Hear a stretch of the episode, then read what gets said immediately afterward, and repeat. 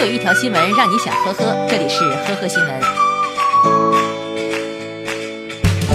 前不久，男子刘某拿着一面锦旗来到派出所，以感谢民警为他的家人主持公道。没想到，男子刚进派出所，民警就把他给抓了。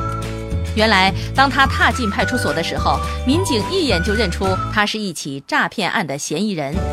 据悉，刘某骗了好友二点六万元以后，以为对方不会报警，就大摇大摆地去派出所，没想到自投罗网。二零一五年，浙江金华的一名男子陈某欠了别人十四万货款，一直未予支付。二零一八年，案件进入了强制执行程序，但是陈某还是屡屡故意拖延。眼看该案遇到了瓶颈，没想到申请执行人竟然在某短视频 APP 上发现陈某不断发布着炫富的视频，开着奥迪车，副驾驶座上赫然放着十来沓百元大钞。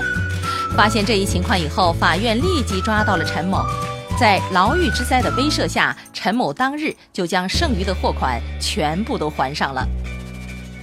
六月十三号晚上，义乌男子庞某载着妻子骑电动车经过一个路口的时候闯红灯，结果和一辆按绿灯正常行驶的出租车相撞，电动车被撞出了四五米远，庞某的妻子被撞飞，两人随即被送医。交警调查确认，骑电动车的庞某负事故的全责。庞某夫妇起初不接受认定结果。认为出租车撞了人就该承担责任，还向出租车提出索赔。这个时候，交警反问：“你为什么要闯红灯？人家正常行驶，为什么一定要担责呢？”最终，经过教育，唐某夫妇表示理解，接受了认定结果。近日，安徽和县的一名爷爷第一次送孙女上学，结果不小心把孙女儿送到了别的幼儿园。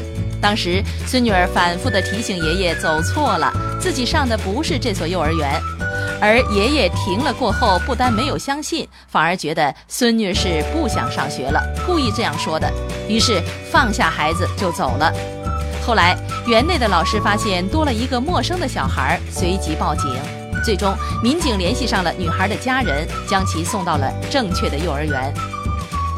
二十三号，湖北高考放榜，湖北省武昌实验中学的学生王希来考了六百七十五分。他计划选择香港或者上海的知名高校。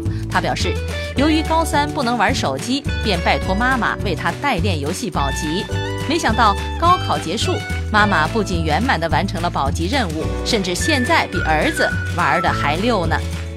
感谢收听今天的呵呵新闻，明天再见。本节目由喜马拉雅和封面新闻联合播出。